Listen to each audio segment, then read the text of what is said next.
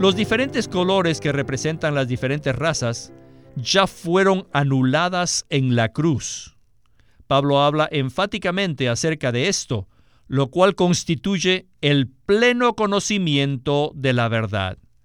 La verdad es simplemente el contenido de la economía neotestamentaria de Dios con respecto a Cristo y la Iglesia. Si todavía nosotros hacemos distinciones basadas en el color de la piel, la raza o la nacionalidad, estamos reprobados con respecto a la verdad y no tenemos el pleno conocimiento de la verdad. Bienvenidos al estudio Vida de la Biblia con Witness Lee. Un estudio completo, detallado y riguroso, libro por libro, desde Génesis hasta Apocalipsis, que se centra en experimentar a Cristo como vida a fin de cumplir el propósito eterno de Dios. Pueden escuchar gratuitamente todos los programas radiales del Estudio Vida o leer en línea los libros del Estudio Vida en nuestra página de internet radiolsm.com. Una vez más, radiolsm.com. El problema de la diferencia de razas y clases sociales parece ocupar continuamente las primeras páginas de los periódicos y noticieros de televisión. Sin embargo, esto no es un fenómeno nuevo, sino más bien algo que ha asolado a la humanidad durante toda la historia humana. Lamentablemente, este problema también existe en la iglesia hoy en día y da lugar a innumerables divisiones y pone en serio peligro el testimonio del Evangelio de Cristo. Como cristianos, ¿cómo podemos proclamar la gloriosa libertad para todos, como promesa del Evangelio, cuando nuestras propias iglesias están llenas del mismo tipo de división y discordia que existe entre razas y pueblos en el mundo secular? Uno de los libros más breves de la Biblia aborda este asunto de forma maravillosa, y sin embargo, pocos lectores de la Biblia han visto este aspecto de la historia acerca de un esclavo prófugo y su amo, tal como lo relató el propio apóstol Pablo mientras se hallaba en una prisión en Roma. Pues bien, hablaremos de este tema en este mensaje del estudio vida de Filemón, que se titula Un hermano recomendado para que sea aceptado en el nuevo hombre. Y hoy nos acompaña Eric Romero para colaborarnos con los comentarios. Eric, me encanta este pequeño libro de Filemón y creo que este tema es algo muy profundo y fácil de pasar por alto. ¿No es así? Es cierto. Y esta es una revelación muy sorprendente en este breve libro de un solo capítulo. Al inicio, solo quisiera mencionar que en la verdadera iglesia, la cual es el nuevo hombre, todos los colores, razas, rangos sociales, culturas y nacionalidades han sido anulados. Y Cristo es el todo y en todos. Los libros de Efesios, Colosenses y Filemón fueron escritos alrededor de la misma época, en el año 64 después de Cristo. Y en primer lugar quisiera mencionar Efesios, porque tal vez los radioescuchas no comprendan qué es el nuevo hombre. En Efesios 2.15 se nos dice que en la cruz Cristo abolió en su carne la ley de los mandamientos expresados en ordenanzas, para crear en sí mismo de los dos, los judíos y los gentiles, un solo y nuevo hombre, haciendo la paz. Así que la iglesia es un solo y nuevo hombre. En el versículo 10 dice que el nuevo hombre es la obra maestra de Dios. La frase obra maestra es la palabra griega poema, que significa una obra de arte, un poema, que expresa la sabiduría y el diseño del autor. Así pues, la iglesia como nuevo hombre, que incluye a todos los creyentes de todas las razas, clases sociales y trasfondos diferentes. Es una obra de arte a los ojos de Dios que expresa su infinita sabiduría y diseño divino. Y aquí en el libro de Filemón vemos un cuadro de la igualdad que los creyentes tienen en el nuevo hombre. Vemos a un esclavo, Onésimo, que huye de su amo, Filemón, y que termina en una prisión junto con Pablo. Al mismo tiempo, Pablo está escribiendo acerca del nuevo hombre en los libros de Efesios y Colosenses. Así que aquí tenemos un ejemplo del nuevo hombre. Me gustaría leer algunos versículos de esta epístola para que tengamos una idea de lo que está sucediendo. En los versículos del 10 al 12, Pablo le dice a Filemón, Te ruego por mi hijo onésimo, a quien engendré en mis prisiones, el cual en otro tiempo te fue inútil, pero ahora a ti y a mí nos es útil, el cual te devuelvo, es decir, te devuelvo mi propio corazón. A los ojos de Pablo, Onésimo era su propio corazón. Pablo era muy afectuoso con alguien que fue salvo por medio de él.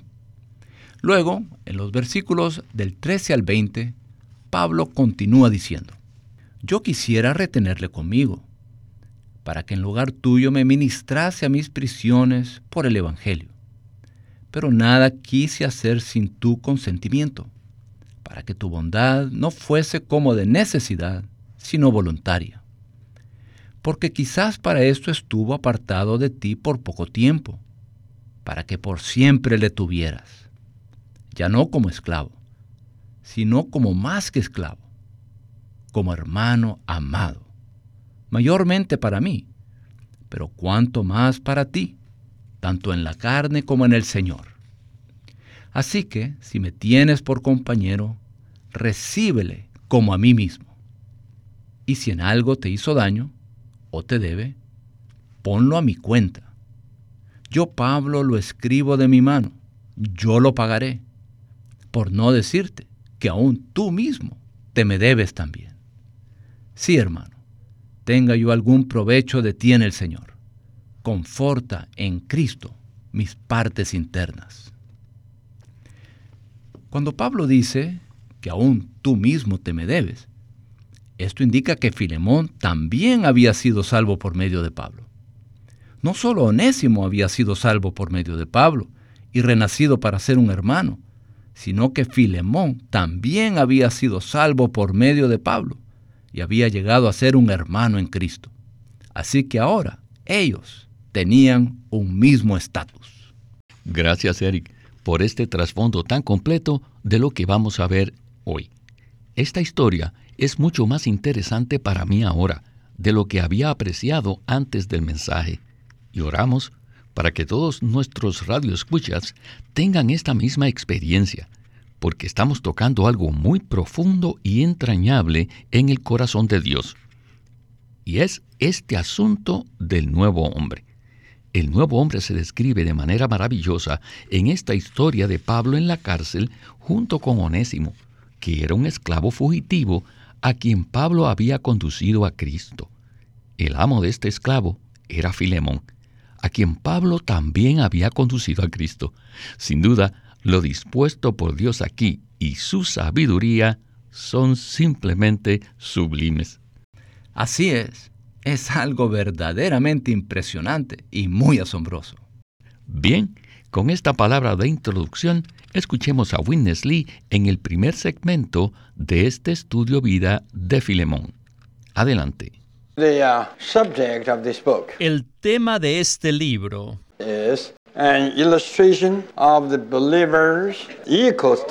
es un cuadro de la igualdad que existe entre los creyentes en el nuevo hombre. Al leer este libro, aparentemente no dice nada respecto al nuevo hombre, pero en realidad toca el meollo de este asunto. Pablo no se encontraba en Colosas, sino que estaba muy lejos, en una prisión en Roma. Y uno de sus compañeros de prisión, Onésimo, fue conducido al Señor y fue engendrado por Pablo en el Espíritu. Como resultado de esto, había llegado a ser no solo un creyente de Cristo y un hijo de Dios, sino también un hijo amado de Pablo. ¿No existía acaso la iglesia en Roma? Yo creo que sí. Entonces, ¿por qué Pablo no recomendó a Onésimo a la iglesia local en Roma? Sencillamente porque Onésimo era un esclavo que había huido de su amo y por eso debía ir a la iglesia en Colosas. El hecho de que hubiera iglesia en Roma y en Colosas indica que las iglesias, como expresión del cuerpo de Cristo, tienen un aspecto universal. En aquellos tiempos las distancias eran enormes y los medios de transporte no eran tan buenos como los actuales. En los tiempos antiguos podía tomar varias semanas ir de Roma a Colosas. Sin embargo, esto sucedió conforme a la soberanía del Señor, a fin de que se cumpliera la comisión que Dios le había dado a Pablo, y también para que se cumpliera el deseo de Pablo, que consistía en ver al nuevo hombre en la tierra. En Colosenses 3, 10 y 11, Pablo afirma que en el nuevo hombre no hay judío ni griego, y en especial dice que no hay esclavo ni libre. Filemón era un hombre libre, y Onésimo era su esclavo. ¡Maya! ¿Qué podía anular estos rangos diferentes? Las distinciones de niveles, o sea, los rangos sociales entre los creyentes, no son anuladas por una disposición legal, ni por una ley externa, sino por un cambio de constitución con la vida de Cristo. La vida de Cristo se había forjado en Filemón y también la misma vida, el mismo elemento estaba en Onésimo.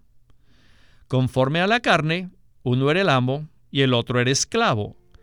Pero conforme a su constitución interior, ambos eran iguales. Eric, en Efesios 2.14 dice que Cristo mismo hizo de los judíos y los gentiles un solo pueblo y que derribó la pared intermedia de separación. Esa pared intermedia de separación o división fue destruida en la cruz junto con nuestros pecados, el enemigo de Dios y todo lo que se opone a Dios en su propósito. Sin embargo, esta es una parte del Evangelio que creo que muy a menudo se pasa por alto. Las divisiones entre los pueblos de la tierra, que son tan dolorosas y problemáticas, fueron también un aspecto de la liberación y la libertad que tenemos en Cristo. Y se necesitó una historia tan tierna y amorosa como esta de Filemón y Onésimo para dar un ejemplo tan conmovedor. ¿No le parece? Eso es muy cierto. Esto constituye una gran parte del Evangelio. La iglesia como cuerpo de Cristo es un solo y nuevo hombre. Uno de los pasajes principales que el hermano Lee señaló es Colosenses capítulo 3 versículos 10 y 11, donde se nos exhorta a vestirnos del nuevo hombre. Y luego dice, donde no hay griego ni judío, circuncisión ni incircuncisión, bárbaro, escita, esclavo ni libre, sino que Cristo es el todo y en todos.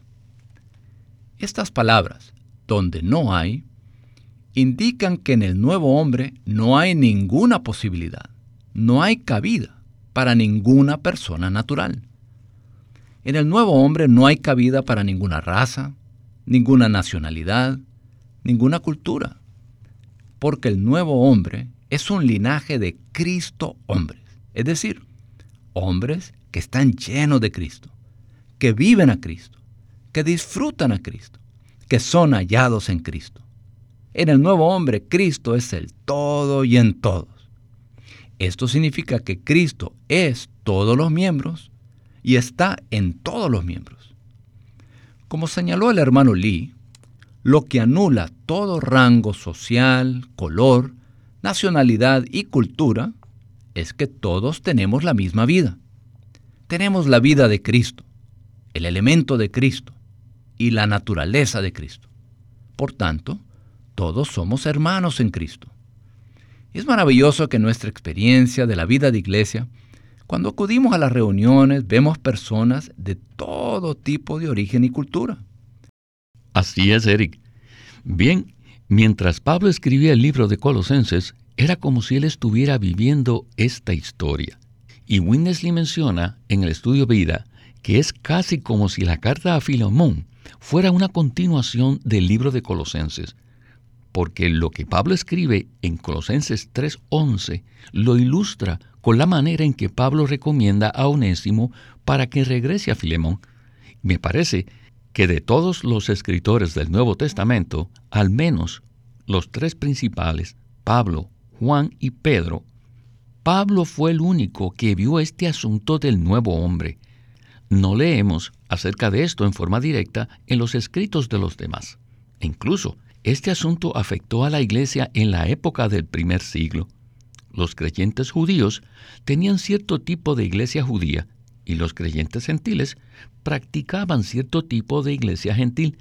Y creo que el corazón de Pablo estaba muy preocupado con esta carga de compenetrar a todos los creyentes, porque en el nuevo hombre no hay gentil ni judío, ni esclavo ni libre, sino que Cristo es el todo y en todos.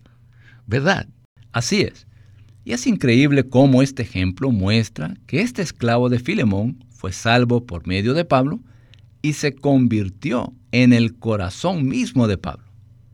Qué término tan íntimo. Pablo lo envió de regreso a Filemón, ya no como un esclavo, sino como un hermano de Filemón en Cristo, con un mismo estatus en el nuevo hombre. Es un hermoso ejemplo. Y lo que nosotros atesoramos es el Cristo que está en unos y otros.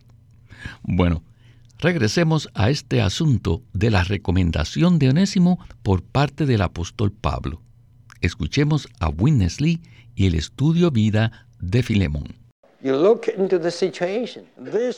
Si observan la situación cuidadosamente, verán que Pablo recomendó al hermano a una iglesia local en una ciudad remota, en lugar de hacerlo a la iglesia local de la ciudad donde él se hallaba. Esto indica que la recomendación de Pablo era algo que pertenecía al nuevo hombre. Como ya dije anteriormente, en Colosenses 3:11, Pablo dice que en el nuevo hombre no hay esclavo ni libre.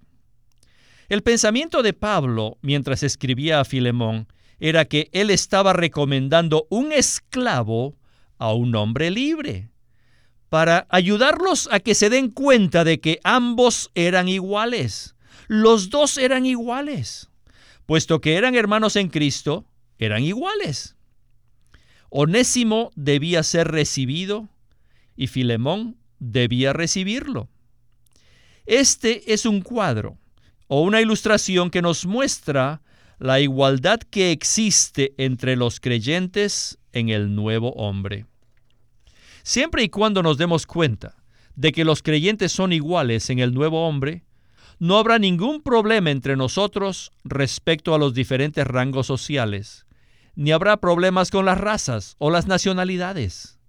Si queremos llevar una vida de iglesia genuina, debemos recibir a todos los santos sin importar cuál sea su raza, nacionalidad o nivel social. Los diferentes colores que representan las diferentes razas ya fueron anuladas en la cruz. Pablo habla enfáticamente acerca de esto lo cual constituye el pleno conocimiento de la verdad. La verdad es simplemente el contenido de la economía neotestamentaria de Dios con respecto a Cristo y la Iglesia. Si todavía nosotros hacemos distinciones basadas en el color de la piel, la raza o la nacionalidad, estamos reprobados con respecto a la verdad y no tenemos el pleno conocimiento de la verdad. Pablo era judío y para él no le era fácil decir que en el nuevo hombre no existían los judíos. Sin embargo, puesto que esto formaba parte del pleno conocimiento de la verdad, lo proclamó abiertamente y lo enseñó con mucha claridad. Al practicar la economía neotestamentaria de Dios, necesitamos considerar este asunto crucial. Si en la práctica de la vida de iglesia todavía prevalecen los diferentes rangos sociales y las diferentes razas, Esto anula el nuevo hombre y anula la vida de iglesia genuina.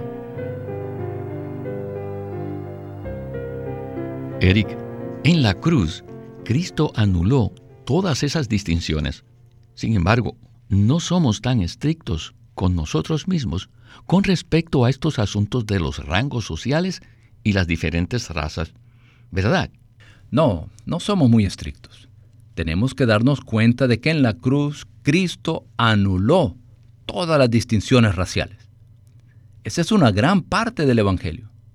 Todas las culturas, razas y nacionalidades fueron anuladas y crucificadas en la cruz.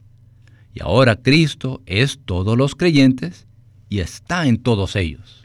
Cristo es la vida de todos los creyentes. Recuerdo que teníamos un dicho que decía, la gracia se traga la raza. Y la definición de la gracia es Dios en Cristo como espíritu para nuestro disfrute. Así que cuando realmente disfrutamos al Señor Jesús y le decimos, Señor Jesús, te amo, entonces lo disfrutamos al máximo. Y la raza es tragada en nosotros. No tenemos conciencia de las razas. Amén, Eric. Esto solo es posible en Cristo. Ninguna negociación humana, ninguna institución humana, ninguna medida política, ningún programa gubernamental puede conseguir lo que estamos considerando y experimentando aquí.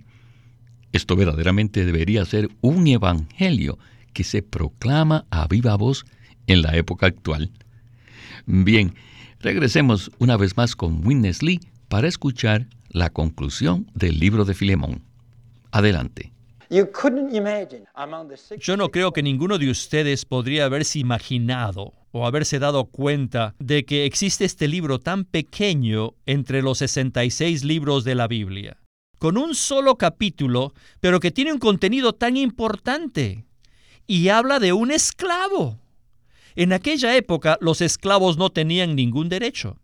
Eran tratados como animales y no tenían mucho valor, no tenían derechos humanos. ¿Por qué entonces Pablo habló de un asunto tan insignificante? ¿Valía la pena que el apóstol hablase de estas cosas? ¿Era tan importante que un esclavo, que podía compararse con un burro o una mula, fuese salvo? ¿Quién hablaría de eso?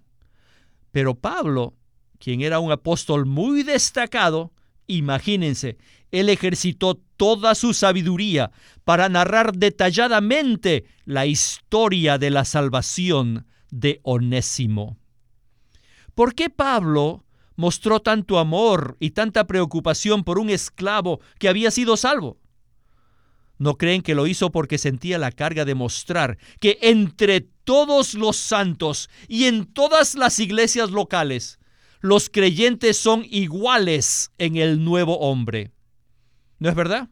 Y el cuadro de Onésimo y Filemón son un buen ejemplo de esta igualdad. Ciertamente fue la soberanía del Señor que Onésimo acabó en la cárcel y que fue salvo en la cárcel por medio de Pablo. La salvación de Onésimo fue lo que le proporcionó a Pablo la manera de presentar un cuadro tan maravilloso del nuevo hombre. A pesar de que uno era un esclavo y el otro era el amo, uno estaba preso en Roma y el otro estaba libre en Colosas, mediante la salvación que Pablo les brindó, ambos llegaron a ser iguales en el nuevo hombre. Esto fue arreglado soberanamente por el Señor. Onésimo era un esclavo, una persona sin ningún valor externo que en esa época equivalía a un animal de carga. Sin embargo, Pablo dice que Onésimo era su propio corazón y lo recomienda de regreso a Filemón, quien era un hermano con estatus o posición social, incluso un anciano de la iglesia en Colosas. Y sabemos que esas cartas o epístolas circulaban no solamente a una iglesia, sino a todas las iglesias de la región. Así que Pablo le estaba hablando aquí a todo el cuerpo de Cristo. Independientemente de cualquier diferencia racial, cultural, étnica o lingüística, todos nosotros somos un solo cuerpo en Cristo. Gloria al Señor. Muchas gracias, Eric, por estar con nosotros hoy en este estudio vida de Filemón. Gracias por invitarme. Y oramos para que nuestros radioescuchas puedan ver esta gran verdad del nuevo hombre y pongan en práctica el hecho de amar a todos nuestros hermanos y hermanas en Cristo. Este es Víctor Molina haciendo la voz de Chris Wilde, Eric Romero la de Ed Marks y Walter Ortiz la de Winnesley.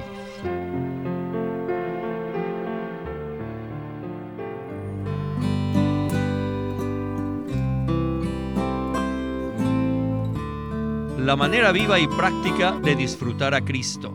Este es un libro compuesto de ocho mensajes que Winnesley dio en 1972 en Los Ángeles, California. Es tan precioso leer estos mensajes porque nos llevan a amar al Señor y a alabarlo más y más por lo precioso que Él es. Es un libro muy pequeño, de solo 64 páginas, pero está lleno de vida, tiene mucha vida y muchos ejemplos prácticos de cómo podemos disfrutar al Señor. Y el título de este libro es La manera viva y práctica de disfrutar a Cristo por Witness Lee. Witness Lee nació en 1905 y fue criado en una familia cristiana. A la edad de 19 años fue completamente capturado para Cristo, a quien se entregó incondicionalmente para predicar el Evangelio el resto de su vida. Al comienzo de su servicio al Señor, conoció a Watchman Nee, quien ya era reconocido predicador, maestro y escritor, y con él sirvió en la casa publicadora llamada Librería Evangélica de Shanghai. Él nos ha dejado una presentación prolífica de la verdad en la Biblia y su obra principal, el estudio vida de la Biblia, tiene más de 25.000 páginas de comentarios de todos los libros de la Biblia, desde el punto de vista del disfrute de Dios que los creyentes deben tener y de la experiencia de la vida divina en Cristo por medio del Espíritu Santo. Queremos animarlos a que visiten nuestra página de internet libroslsm.com. Allí encontrarán los libros del ministerio de Watchman Nee y Witness Lee. Una vez más, libroslsm.com. Además, si desean, pueden comunicarse con nosotros enviándonos un correo electrónico a estudiovida.lsm.org. Una vez más, estudiovida.lsm.org.